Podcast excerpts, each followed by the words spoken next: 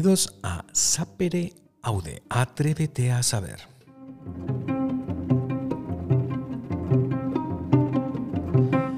Un programa de Michael Thallium para todas esas personas curiosas, con ganas de aprender cosas nuevas y quizás cosas que no son tan nuevas.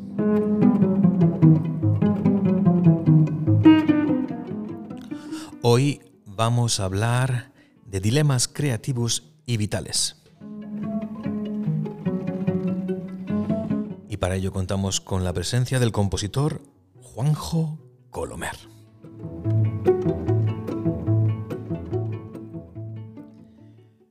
Muy buenos días, Juanjo. Hola, buenos días, Michael. A bocajarro.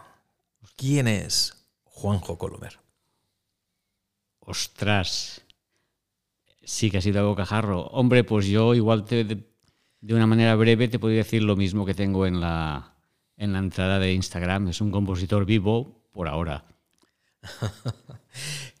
Quiero agradecerte que me hayas acogido aquí en tu casa. Estamos en Madrid. Llevas viviendo aquí en Madrid un año. Tú eres originalmente de Valencia, de un pueblo que se llama Alcira, pero muy jovencito te fuiste a Estados Unidos y tiene, creo que tienes la doble nacionalidad, estadounidense y española. Y anoche, eh, aquí en Madrid, en el Teatro Monumental, eh, se estrenó tu obra Aria en tiempos oscuros, eh, con la orquesta y coros de la RTVE y un, coro que, por cierto, lo hizo brillantemente. Luego entraremos a hablar de, de ti, de tu trayectoria profesional, pero me gustaría que nos comentases un poco esa obra que se estrenó anoche y que hoy se va a volver a interpretar. Perfecto. Pues sí, es una obra que me hicieron, es un encargo que me hizo la RTV cuando estábamos en plena pandemia. Entonces no se ha podido estrenar hasta ahora porque bueno, requería que se juntara toda la plantilla para orquesta y coro y hasta bueno, la temporada pasada es cuando se empezó realmente a hacer todo sin ninguna limitación de, de, gente en el escenario. Entonces se ha podido programar ahora. La obra en sí, digamos que la, la, definición, como yo la haría, es una obra que surge del aire y acaba en el aire. De hecho, empieza literalmente con respiraciones del coro, que se van haciendo un poquito más, eh, más fuertes cada vez, hasta que entra la cuerda y una vez entra la cuerda ya, pues a partir de ahí toma protagonismo la cuerda y las respiraciones dejan de, dejan de estar presentes. Luego ya conforme se va desarrollando la obra, eh, al mismo tiempo, bueno, al final empiezan otra vez a salir esas respiraciones, a mostrarse esas respiraciones en el coro y de la misma manera que se va diluyendo las cuerdas, eh, de la misma manera que empezó con el aire, pues bueno, se pierde la, se pierde la música, se disuelve en el aire. Es un poco una metáfora de cómo, cómo surgió la pandemia y también cómo se ha ido, porque de alguna manera ha, ha desaparecido también un poco de una manera gradual y no nos hemos casi ni enterado. Exactamente. Y tengo que decir que los textos que escogiste para, para, esa obra, que para el coro no es nada fácil de cantar, porque tiene eh, hay que saber cantar muy bien para, Cierto, para sí, llevarla sí. a cabo, es eh, parte de, de Lacrimosa, del Dies Irae, uh -huh. y un poema de un poeta que murió muy joven, George Heath, que se llama, eh, la traducción sería Luz en la oscuridad. Exacto, sí. ¿Por qué elegiste precisamente esos dos textos? Pues en principio, Lacrimosa me pareció que yo le veía algo, no le quería dar una connotación muy directa en cuanto al enfoque de, de, de, del lenguaje, que no fuera un lenguaje muy directo, porque se me parecía que si no tenía mucho que ver con el tema, pues como que des, desdecía un poco la obra, y si era muy directo, porque el lenguaje, si lo usas, lo usas en español, puede ser una cosa que es muy muy subjetiva el lenguaje, entonces te lleva por sitios a lo mejor que la música no quieres que te lleve. No encontré nada que realmente encajara en lo que yo quería hacer, que era una, un homenaje a, a, las víctimas y a lo que hemos, lo que hemos padecido en el, eh, durante la pandemia. Entonces hice mucha, mucha búsqueda de poemas, de libros que tenía por casa y al final me encontré con este poema que realmente sí que era, era un poco muy indicativo de lo que yo quería mostrar, que es un poco esa, esa luz, esa esperanza al final de un proceso que parece que nunca, que nunca va a acabar y que te va a marcar o nos va a marcar como humanidad eh, de por vida. Entonces ese es lo que me, pareció que, que, daba un poco con la clave de lo que yo estaba necesitando. Y además es en inglés, lo cual me facilita también que, bueno, que no tenga esa inmediatez. El episodio de Sapere Audio lo hemos titulado Dilemas creativos y vitales. ¿A qué dilema creativo te enfrentaste cuando compusiste Aria en tiempos de oscuridad?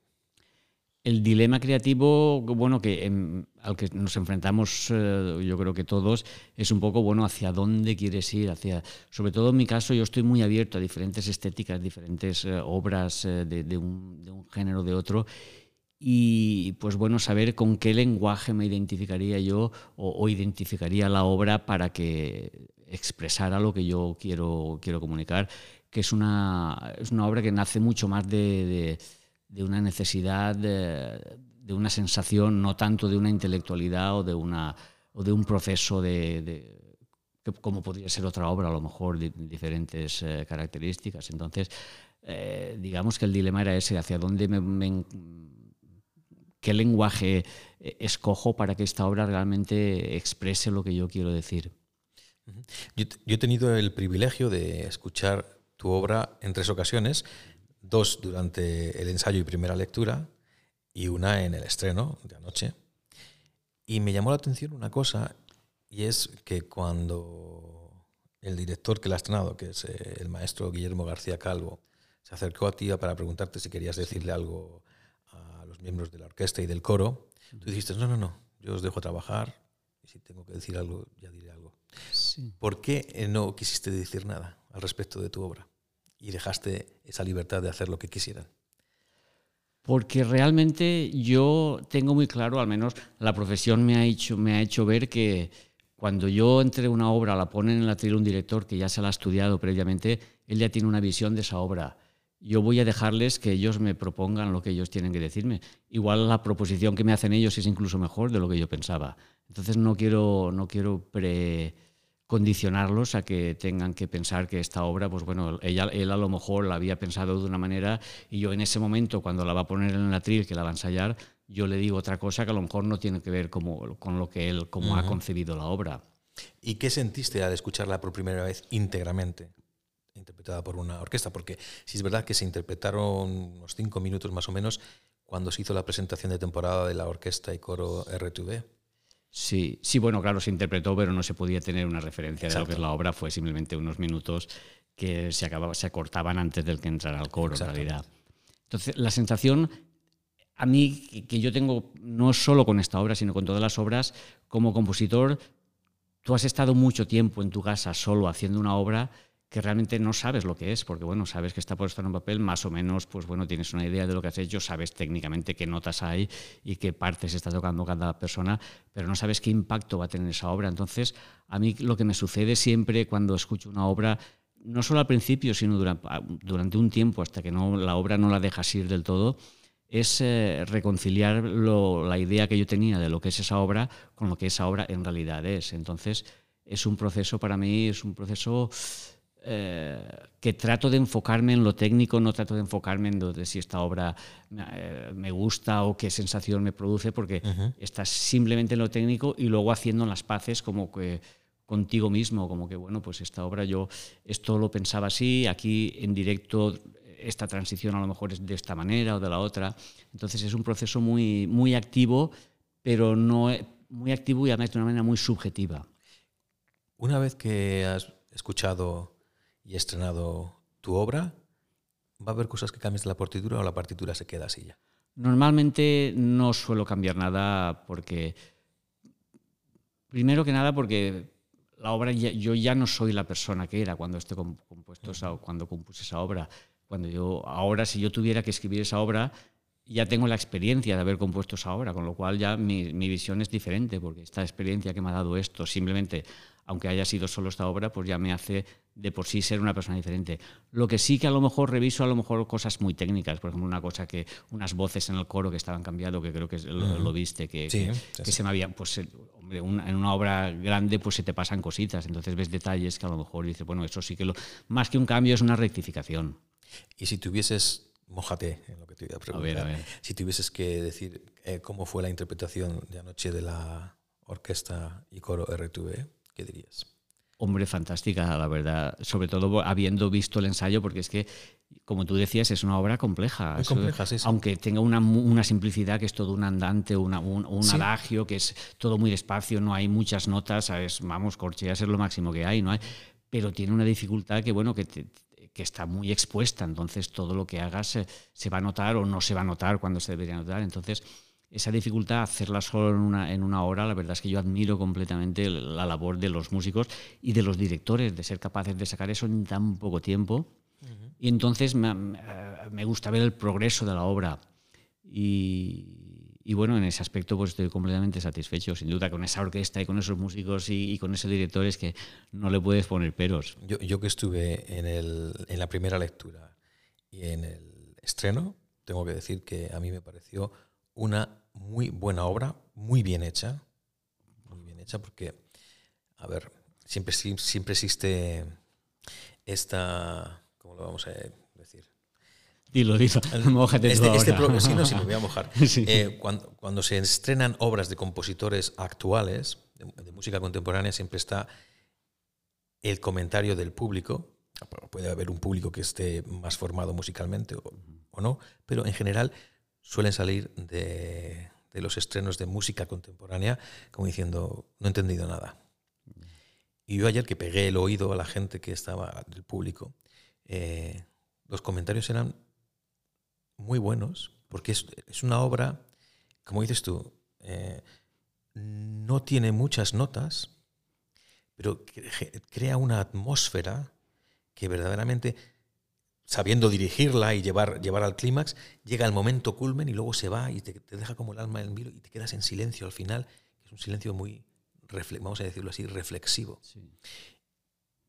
Y lo que quería decir, que me has dicho que me moje yo ahora, pues que afortunadamente hay veces que los estrenos de obras contemporáneas, eh, uno puede decir que es una obra que va a perdurar. Se puede equivocar en el, en el pronóstico, sí. pero tu obra merece perdurar.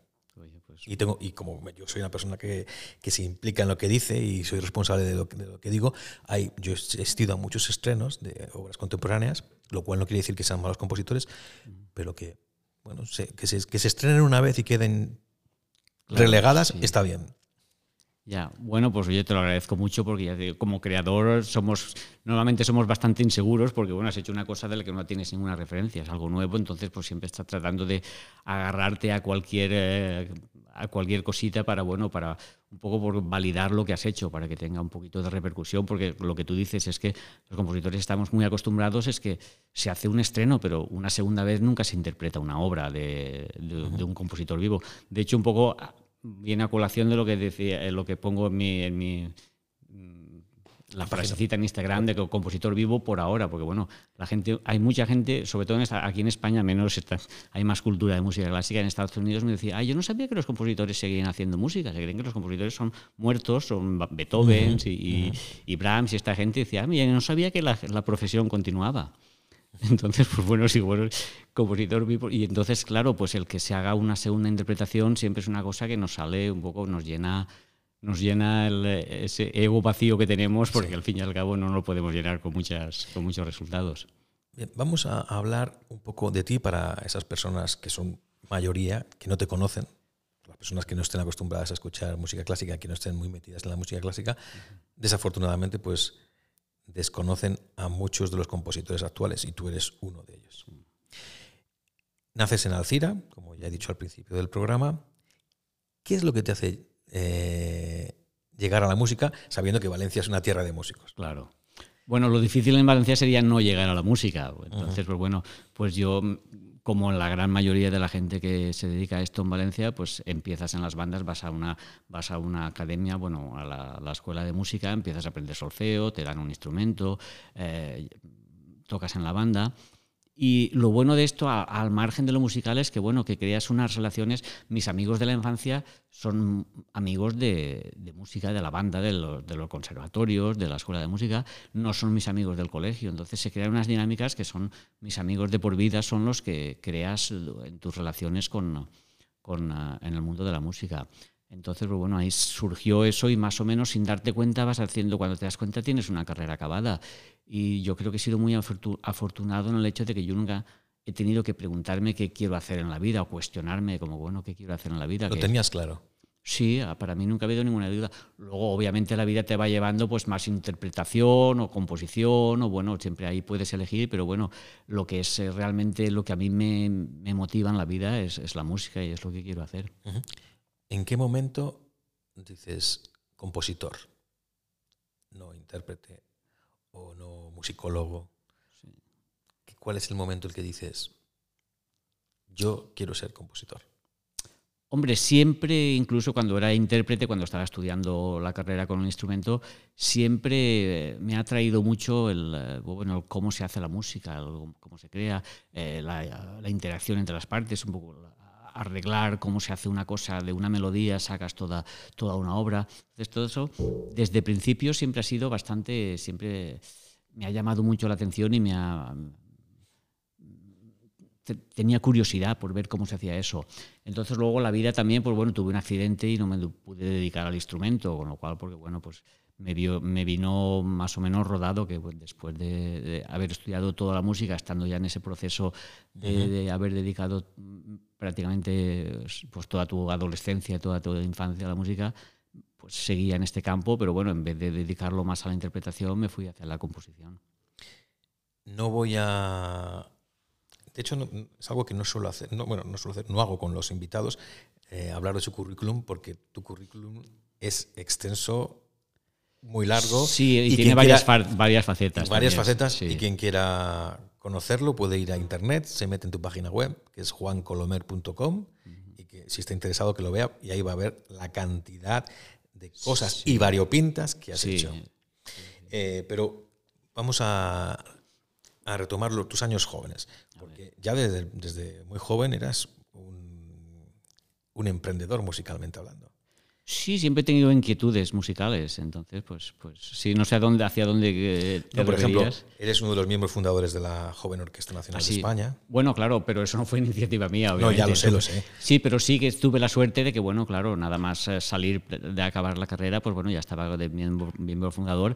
Y eso eh, la labor que ha hecho esa orquesta ha sido esa... esa de ahí han salido muchísimos intérpretes, músicos. Y siguen saliendo, incluso de esa generación de, fundadores, músicos que han salido por ahí, está Jaime Martín, está Javier Bonet, está Estellés, está... es que tenemos una cantidad de gente, María Antonia incluso, María Antonia Rodríguez también está en esa, en esa época. Que es ahora la, gerente de la orquesta la Orcam, Pero que estuvo de flauta solista en la RTV muchos años también y fue gerente de la RTV también de la orquesta de la Comunidad de Madrid. Está ahora en la comunidad, sí, sí. Eh, cuando tú cumples 18 años, hay un cambio en tu vida. Sí. Y posteriormente te vas a, a Estados Unidos. ¿Por qué Estados Unidos? Bueno, cuando yo cumplí 18 años estaba, estaba ya acabando, acabé... Eh, bueno, no, exactamente, 18 años no, a Estados Unidos me fui un poco después. A los 18 años eh, después del accidente que tuve, pues tuve que ah, seguir con los estudios, entonces fue cuando acabé la carrera, la carrera el título superior del instrumento de trompeta y, la, hice los cursos de composición, con bueno, todo el contrapunto y armonía, todo lo que hacía falta. Y después, una vez acabada la carrera, es cuando ya dije, pues me apetecía un poco probar, probar hacer música de cine porque me parecía que ofrecía muchos muchas eh, maneras de probar diferentes cosas, de aprender un poco el oficio de la composición, porque en el cine pues igual tienes que hacer eh, estilos variopintos en una, en una misma película. Entonces me apetecía esa, esa faceta de probar cómo, cómo se podía aprender haciendo las cosas. Voy a decir que tu formación es clásica, y has compuesto mucha música que, que la gente conoce como música clásica, pero también le has dado al rock le has dado a la música de cine, has, o sea, has tocado todos los palos. Sí, cuando eres un poco joven y no tienes muy claro qué quieres hacer con la vida, pues bueno, te interesan muchas cosas. Y, la música clásica, pues bueno, obviamente es con lo que has nacido, o con lo que has crecido, lo que has estudiado, y es lo que realmente te, a, mí, a mí me llena. Pero bueno, eso no quita que quieras probar cosas diferentes para, para, bueno, ampliar tus horizontes y ver si realmente te identificas con otras cosas. Y entonces eso me vino muy bien porque, bueno, siempre he tenido mucha suerte porque he hecho lo que me ha parecido. O sea, me ha parecido, bueno, si quería hacer música de cine, he hecho cine. Cuando quería hacer rock, he hecho rock. Y, y luego todas estas cosas a mí me han hecho, bueno, asentarte en lo que realmente me gusta, que a mí lo que me llena es, bueno, una vez has quitado ya de en medio todas estas cosas, a mí lo que me llena es la, la música de concierto, no digamos clásica, sino la música de concierto, sentarte en un sitio y que la música te esté contando una historia. Y cuando llegaste a Estados Unidos, llegas allí, un españolito, joven, que se ve en un país eh, completamente distinto. ¿Cuál fue tu sensación al llegar allí de nuevas? Bueno, yo creo que lo bueno de ser joven es que eres inconsciente, vamos, ni las cosas ni las piensas. Dices, ay, qué valiente te has ido allí con todo esto. No, valiente no, inconsciente completamente, porque no sabes, no tienes ni, ni, siquiera conciencia de los retos con los que te vas a topar. Entonces, pues bueno, me fui primero a estudiar a Berkeley, en, en Boston. Estuve allí un semestre, porque más, no, dos semestres, se me acabó el dinero, como no tenía beca ni nada, pues bueno.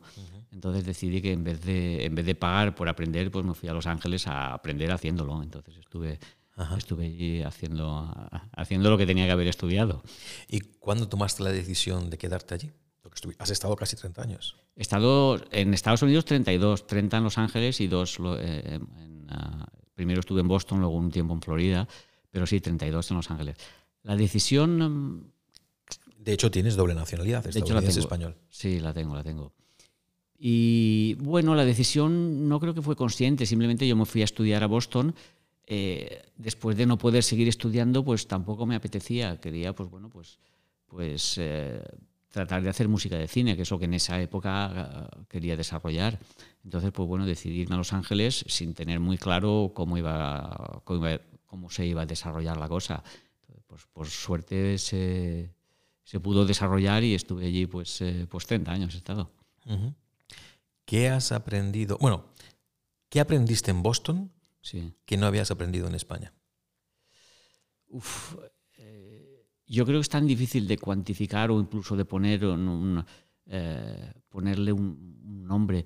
Eh, salir de, España te abre la mente, te abre otras cosas. Yo creo que, no voy a decir que yo compongo diferente por haberme ido, pero simplemente te abre la mente a, mil otras cosas, a ver otra gente, estar expuesto a diferentes inputs, como, bueno, eh, a, diferentes eh, eh, tendencias, diferente gente, interactuar, ver un poco ver un poco cómo funciona el negocio de la música en el plan más materialista posible. Es como que, bueno, porque de hecho allí en Boston tienes asignaturas que tienen que ver desde management como producción de discos, tienes un poco todo lo que es la, la... Eso que acabas de decir me parece muy interesante porque suele ocurrir, principalmente en España, uno acaba la carrera musical, digamos, me da igual si es intérprete o si es compositor. Y, dice, bueno, ya tengo un título que dice que soy violinista, que soy pianista y que soy además virtuoso porque tengo 10 años de carrera y soy compositor. ¿Y ahora qué? Sí, eso, ese es el dilema que dices, bueno, y de hecho yo una de las cosas que, que vi o que aprendí o que te das cuenta estando ahí en Los Ángeles o, en Estados Unidos, es que cuando sales de la escuela, en la escuela está todo, todo, muy fácil. El profesor te dice, esto hace esto ahora, tienes que hacer lo otro, esto está bien, esto está mal. Y luego cuando estás allí tratando de buscarte la vida, es como que las cuestiones son como que, bueno, ¿qué hago? No tengo nada, ¿Me, ¿qué hago? ¿Me pongo a componer o me pongo a mandar cartas o me pongo a estudiar producción para grabar un disco o me pongo a ¿qué hago? O llamo a los contactos que conozco ya, o sea, entonces esos dilemas de que, bueno, no sé qué hacer, si me pongo a componer o no. ¿Cuál ha sido el mayor dilema creativo al que te has enfrentado en tu carrera? Obviamente el lenguaje, yo es un dilema que no lo tengo resuelto todavía.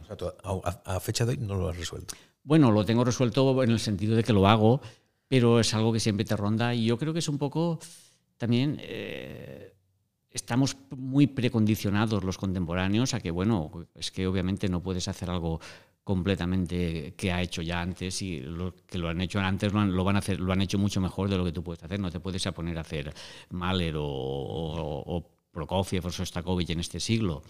Pero aún así eh, a mí personalmente esa, eso me llega. Y luego digamos que, que yo quiero ser coherente con lo que a mí me llega, con lo que a mí me hizo querer dedicarme a la música. Y a mí no me hizo, puedo apreciar las, las, vanguardias y las aprecio enormemente porque gracias a las vanguardias podemos evolucionar y ver hacia lo mejor, pues ver, te abren caminos hacia cosas que no habías, eh, que no habías pensado. Pero luego yo a la hora de hacerlas es que no, no me salen de dentro. Entonces ese es el dilema y yo quiero, me gustaría ser más vanguardista. ¿Te gustaría ser más vanguardista? Me gustaría ser, pero, pero luego tengo que ser sincero conmigo. De hecho, tengo obras que son completamente vanguardistas, pero eh, no me llega y son, bueno, y, y funcionan bien y todo, pero a, a, mí no me... Yo no estoy a gusto haciéndolas, entonces eh, ese es el dilema que tengo y quiero, quiero irme más, quiero ser más extremista haciéndolo. Y luego cada vez eh, me vuelvo más hacia un clasicismo más en contra de lo, que, de lo que yo intelectualmente quiero hacer una cosa y emocionalmente me voy a otro lado. Entonces ese dilema lo tengo constantemente en cada obra. Ajá. ¿Qué te ha aportado el cine como compositor? Como compositor, una cosa que me ha aportado el cine es no enamorarte de lo que haces, porque allí haces una película, haces la música sonora, te crees que es una maravilla y te dice el director, pues sí, pero no, y tienes que cambiarlo todo. Entonces, pues bueno, pues he hecho esto y no funciona, pues lo cambiamos y ya está. Que eso también es una cosa, es un arma de doble filo en el clásico, que en el clásico, bueno, cuando haces música para ti, para, para que no está mandada, dictada por nada. Es un poco como, es fácil eh, enamorarte de lo que has hecho, decir, ay, mira esto, qué bien, qué bueno, qué bonito, qué bien me ha quedado esto, pero es muy más, mucho más difícil decir, pues sí, pero no, esto, esto no funciona, quítalo directamente. Entonces a mí me ha ayudado un poco a no no estar eh, muy atado a lo que acabo de hacer. Si lo que acabo de hacer no está a un nivel que yo creo que eso, lo quito y, vamos, y no tengo ningún problema. Algo que nos puedas, que se pueda contar de algún trabajo que hayas hecho tú del que estuvieses muy satisfecho, me estoy refiriendo a música eh, para cine, que dijes tú, esto está muy bien y que luego llegas el director y te dijera, tararí. Sí, bueno, pues eso son anécdotas, eso les pasa constantemente en el mundo del cine y más ahora, por ejemplo, ahora en los últimos, bueno, ahora digo yo, bueno, cuando yo estaba, ahora en los últimos 30 o 40 años, eh, sí, casi 40, empezó la moda de el el, las pistas temporales, que cuando editas una película, obviamente el director ya te ha puesto ahí una banda sonora completa con, con lo que él le ayuda para montar la película. Entonces, eh, obviamente cualquier cosa, cuando quitas esa banda sonora, al director no le va a producir el efecto que le producía a lo mejor pues, la música de John Williams, la que había puesto editada él, eh, en la película. Entonces, eh, pues bueno, eso sucede mucho, que tienes que quitarla. Alguna anécdota, me acuerdo con una música que hice, una película, una película de terror, que a mí me gustaba mucho, tenía ahí unos coros, obviamente todo sintetizado, porque películas de bajo presupuesto.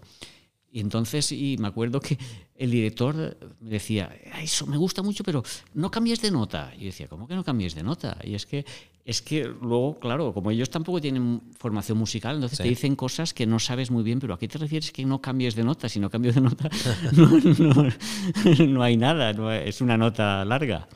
Y entonces, claro, yo al final pude averiguar que es que después de haber hecho 400 cambios a la partitura, que una partitura que había quedado una melodía, que es unas danzas así tipo Carmina Burana que, que quedaban bien, y, al final pude entender que es que realmente a lo que no le gustaba es el pad de sonido que yo tenía con voces, que tenía un ataque de, los, de, las, eh, de las voces que le hacía que sonara muy artificial. Entonces, eso es lo que no le gustaba. Pero hasta que llegamos a eso, tuve que cambiar la banda sonora como 20 veces. Era una cosa rarísima. Y eso, eh, el, oficio del compositor, porque ese sí que, ese sí que es el oficio del compositor. Eh, antes has dicho que has aprendido a no enamorarte de lo que haces, pero ¿cómo te sienta que llegue un director y te diga, pues eso no, tú que llevas un montón de años estudiando música y te has formado en ello y te llega alguien que no tiene ni puñetera idea de música y te dice, no. Hombre, en cada proyecto te siente, nunca, nunca sienta muy bien porque desde un punto de vista práctico pues tienes que trabajar más, o sea, tienes que volver a hacer lo que has hecho. Entonces, eh, pero aún así... Eh, aprendes, aprendes, son cosas que tienes que, lidiar con ellas todo el tiempo y, bueno, y con la experiencia te va dando armas para saber más o menos comunicarte con el director y saber más o menos hacia dónde quiere ir, pero aún así siempre es un poco una lotería de que por lo que sea pues se lo aciertes al director o no. Ya dije al principio que tienes un currículum muy extenso, del cual no voy a hablar, quien quiera que se meta en tu página web, eso está claro, pero es que has hecho de todo. Compositor. Y algunas cosas bajo seudónimo que no se sabrán nunca. Exacto. Eh, has compuesto óperas, has tocado todos los palos. ¿Qué es más difícil? ¿Componer una obra de cero o arreglar una obra? Ah, arreglar una obra, arreglar eso es oficio, ahí no hay... Porque es que los parámetros que te hacen, eh, que hacen complicada la composición, ya estoy ya en la música de, en la música de concierto, Sí, la música sí. Los parámetros que te hacen, eh, que, que lo hacen complicado, no están cuando has de arreglar. O sea, cuando has de arreglar, pues ya tienes una tienes claridad de que lo arreglas para qué, para es, un, es para un cuarteto, es para una orquesta sinfónica, tienes oficio, sabes cómo se mueven las, eh, las, eh, secciones, entonces ahí no hay, no hay mucho dilema, es, es trabajo, trabajo. Y componer, o sea, componer es, tiene unos dilemas mucho más profundos, es como que, bueno, ¿qué hago? Esta melodía, y bueno, tienes esta melodía y dices, bueno, pues esta melodía me- es muy así, es muy asá, es como la dejo, la cambio, eh, o sea, es, eh, e incluso est- estéticamente es como que, bueno, me voy a hacer, me estoy yendo demasiado conservador, me estoy yendo, eh, me estoy yendo muy fuera de para lo que me han encargado esta obra, o entonces eso- esos dilemas no están a la hora de, de arreglar. ¿Cómo es un día en la vida de un compositor, en este caso tuyo? Sí. Pues es un día, normalmente trato de que sea muy tranquilo, que no tenga nada prácticamente durante el día. Para mí personalmente es levantarme sin tener nada planeado y ponerme a desayunar, hacer mm, las cuatro cosas de rutina que tenga que hacer por la mañana y poquito a poquito entrar a enfrentarte con la bestia, con el ordenador ahí como que venga, que ya...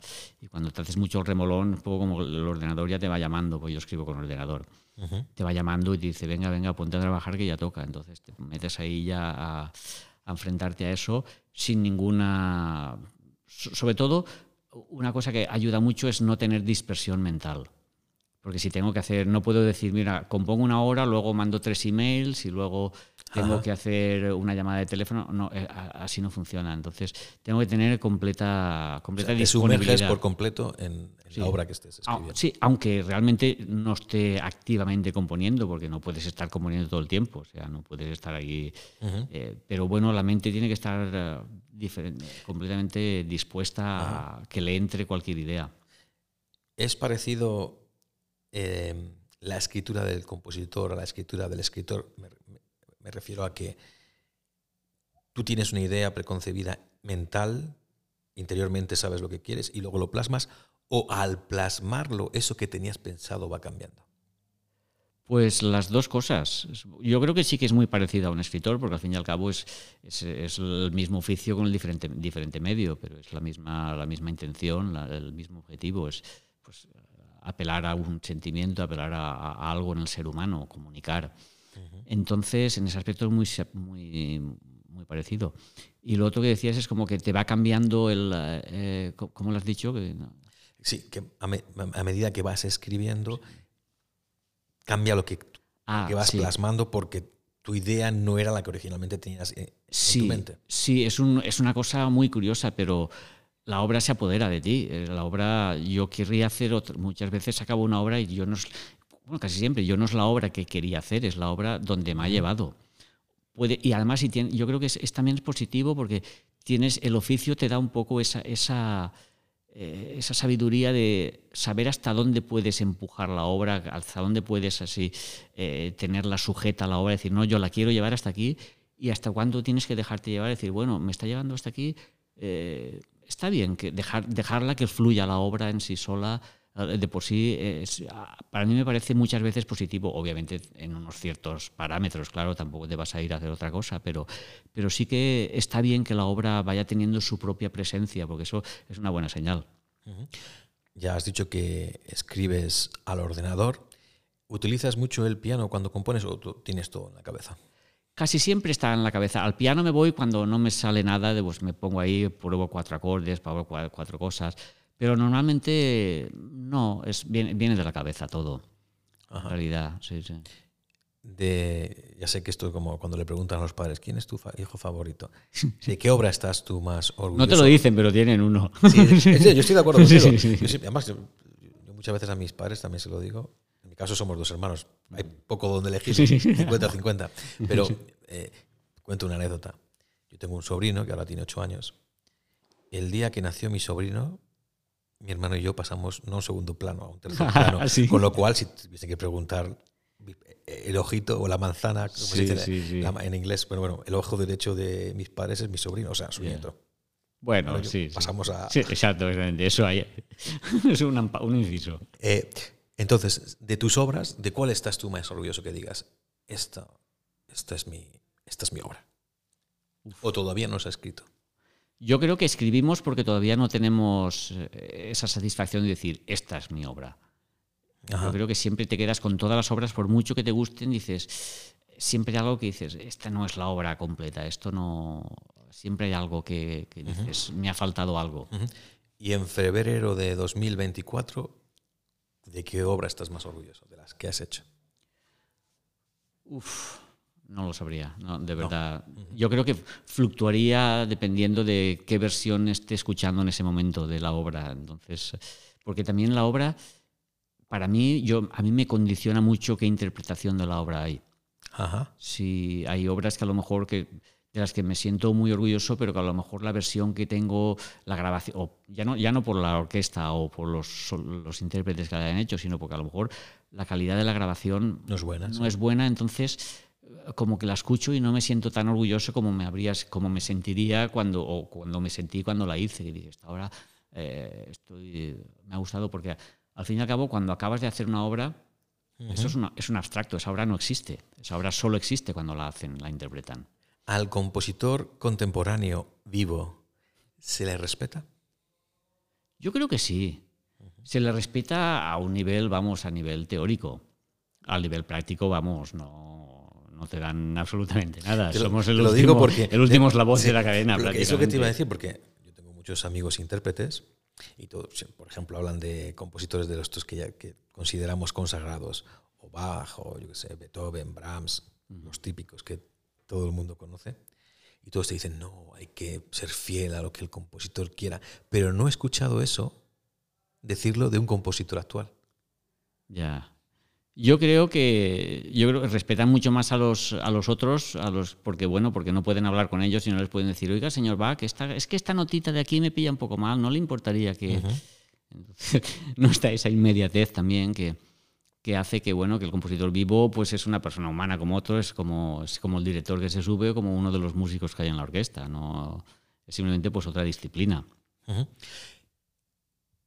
Vamos a ponernos que hoy un chico o una chica joven, como tú cuando terminaste, por así decirlo, los, los estudios, con 18 años, termina, tiene su título, bueno, es difícil tener el título hoy en día con 18 años de compositor, pero bueno. Sí, no, son, son muchos años son muchos años. Eh, pero supongamos que una persona joven tiene ya su título de compositor y dice, bueno, ¿qué hago ahora? ¿Tú qué recomendarías? Ponte a componer. O sea, el resto, el resto ya viene dado. O sea, viene dado. El resto ya lo irás aprendiendo poco a poco, ya irás buscando de toda la vida. Crea. supongamos que yo soy esa persona ¿eh? y tú me dices, ponte a comprender. Fíjate, mira todo lo que tengo ya compuesto, pero ¿de qué como? ¿De qué vivo? Ya, es, ahí me has pillado. es, es, es, esto de los dilemas también, es como que, bueno, pues, eh, ¿qué hago con esto? No sé, es lo que me, enfrentaba yo cuando estaba al principio de mi carrera y más estaba estando fuera, como, ¿qué hago? compongo más o, llamo a la gente por teléfono o envío cartas o me compro un libro donde están todas las direcciones de, organizaciones, de orquestas, esto que eh, eh, es el dilema. No lo sé y cada uno encuentra su propia respuesta. ¿Qué consejo profesional te han dado a ti en tu vida que hayas dicho, esto me sirvió de mucho? Pues esto es una anécdota que cuento mucho de mi profesor de composición que tuve cuando estaba en Valencia, que era una, bellísima persona, un hombre, un hombre muy con muchos conocimientos musicales, que tenía una visión de la música bastante, bastante clara, había estudiado mucho con gente conocida y, decía una cosa, te ibas allí, tocabas el instrumento, el, lo que te hubieran mandado esa, esa, semana, pues bueno, un trozo de una sonata, cualquier cosa, eh, se quedaba lo escuchaba así, quedaba pensando y decía, ay, si a usted le gusta. Y es que en última instancia, o sea, él te puede decir, bueno, esta técnica, los modos eh, sistemáticos son así, aquí te ha sido una cosa, lo otro, te puede explicar técnicas de composición, lo que quiera, pero en última instancia, pues si a ti te gusta esto, o sea, si no te gusta un do, pon un re, o sea, yo no te voy a decir mucho más.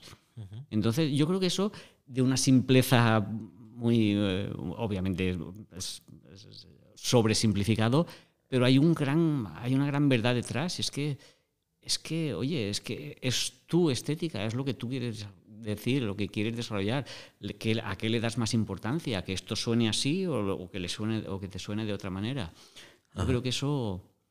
Y eso es un poco una de los, las cosas más duras, creo que yo, de, este, que, que, vas aprendiendo en esta profesión, es que no le puedes preguntar a nadie, porque cada estás solo en eso. Es como que, oye, toma tú esta decisión. Siempre te gustaría tener un mentor que te... Y si hasta cierto punto un mentor te ayuda, pero te ayuda de una manera, sí, apoyo moral más que otra cosa, porque no te puede decir, no, esta transición quítala, que esto aquí sobra. Es como que, oye, no, es tu obra, tú, nadie te va a decir, haz esto, te ha quedado miedo, o pedirle consejo a alguien. Eso yo creo que es lo duro. Entonces, volviendo a eso, el consejo ese como que, oye, si a ti te gusta, mm, no hay nada técnicamente mal en esto, pero seguro que a lo mejor tú piensas, bueno, pues sí, pero podría haber una solución que sea mejor que esta, pero eso ya es depende cuánto, cuánto quieras empujar de tú a, ti mismo. Por curiosidad, ¿cómo se llamaba aquel maestro que Amando Blanquer, eh, o sea, el, el eh, catedrático de composición en Valencia. ¿Y en Estados Unidos? En Estados Unidos he, hecho cursillos con gente. Pues, eh, Steven Stacky había uno que era, un compositor fantástico que no, tuvo, no ha tenido mucha repercusión. Murió hace, hace poco, era bastante joven. Y bueno, con alguna gente que, he estado, sobre todo haciendo cursillos. No he tenido un, un, mentor. Me habría gustado, pero bueno, por lo que sea, no se dio. Y he estado un poco, pues a expensas de eso, pues ir hablando con una persona, una clase, masterclass con este y con otro. Y en cuestión de, de, gustos personales, como compositor, ¿qué te gusta más? Una pregunta un tanto simple, pero componer, componer eh, para voz e instrumentos o simplemente instrumental o simplemente voz. A mí me gusta la combinación, así. Me gusta, obviamente, al tener los dos, orquesta y coro, pues obviamente te permite desarrollar, desarrollar las dos eh, individualmente y en conjunto. Pero bueno, me gusta, yo soy un músico muy sinfónico, a mí el sinfónico, estas grandes sonoridades sinfónicas, esto, eh, eso me, llega muy dentro. Pero también sí que es cierto que la música coral, estas... Eh, lo, que pasa que, lo que me gusta a mí de la música coral es una música coral, a lo mejor al margen de la música coral con lo sinfónico, pues como por ejemplo es esta obra, me atrae mucho la música coral eh, más tipo renacentista, con voces muy puras. La polifonía. sí, exactamente, la polifonía pura, como, pero incluso con coros muy pequeños, con voces muy, voces muy, muy, muy blancas, sin vibratos. Esto es así, esto medio casi, casi eh, renacentista, eso me, me fascina. Bien, estos episodios siempre tienen una limitación de tiempo y hay una sección que es fija. Llegamos a esa sección. Uy, qué miedo. Así que prepárate porque aquí va la primera pregunta. Tú eres, una, tú eres una persona también bastante leída. Si tuvieses que recomendar un libro que alguien tiene que leer antes de morir, ¿qué libro recomendarías? Ostras. Hombre, si se va a morir, yo creo que algo que sea corto, porque para que pueda disfrutar, para que pueda disfrutar. Podría ser, mira, tengo un libro que es de los pocos que me he traído, me he dejado las dos librerías allí en, en Estados Unidos, no me las he traído, entonces un libro muy bonito, un libro muy bonito, pequeño que, que, leí, que de eso me lo traje, se llama The Noise of Time. El, el, el ruido, el ruido, de Julian Barnes. Yo lo, ah. vi yo lo he leído en inglés, pero no sé si está en español, que trata un poco de eh, una época de Shostakovich cuando estaba, cuando estaba pues, que se levantaba con la maleta y se iba a la puerta, al portal de su casa esperando que vinieran a por él. Entonces, es un libro muy bonito, precioso, que para los músicos yo creo que, si lo ponemos en contexto que nos puede dar es una, una gran belleza. Me gustó mucho ese libro. Y ahora lo mismo, pero para la música. Si tuvieses que decirle a alguien que va a morir, que esto tienes que escucharlo antes de morir, ¿qué música propondrías? Hombre, sin irnos a la marcha fúnebre sería un poco demasiado. Hombre, pues hay una sinfonía que también corta, porque obviamente en la época que vivimos yo creo que la, brevedad también es un, es un aliciente. Una sinfonía corta de la cuarta de Lutoslavski, que tiene un, tiene un lirismo, tiene, tiene eh, un lirismo extraordinario y tiene una, una fuerza instrumental eh, brutal. Me encanta, me, encanta es, un, es, un, movimiento nada más. Y vamos, la escuché allí, se la escuché a esa peca haciéndola en Los Ángeles y la escuché en directo. Era preciosa. Desde, entonces, bueno, la, la, he vuelto a revisitar varias veces. Yo creo que esa sinfonía a mí me encanta. La número 4 de La 4 de Lutoslavski, sí.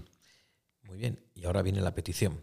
Imagínate que dentro de 500 años, para los de 500 años quizás seamos nosotros los polifónicos, aunque la polifonía ya haya pasado muchos años de que, desde el Renacimiento. Pero supongamos que alguien dentro de 500 años tiene la oportunidad de escuchar tu voz, ahora, en 2024. ¿Qué mensaje te gustaría dejar para ese eventual oyente? Uf. Pues que no se tomen la vida demasiado en serio, que tampoco es que van a acabar de aquí vivos. O sea, pues. Una ligereza, ligereza en la vida.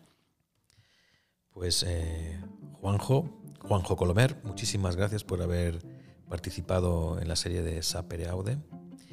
Espero volver a escuchar eh, tu obra Aria en tiempos de oscuridad. Sí, por favor. y, que, y que rule por el mundo, porque la verdad que lo merece. Muchas gracias. Gracias a ti.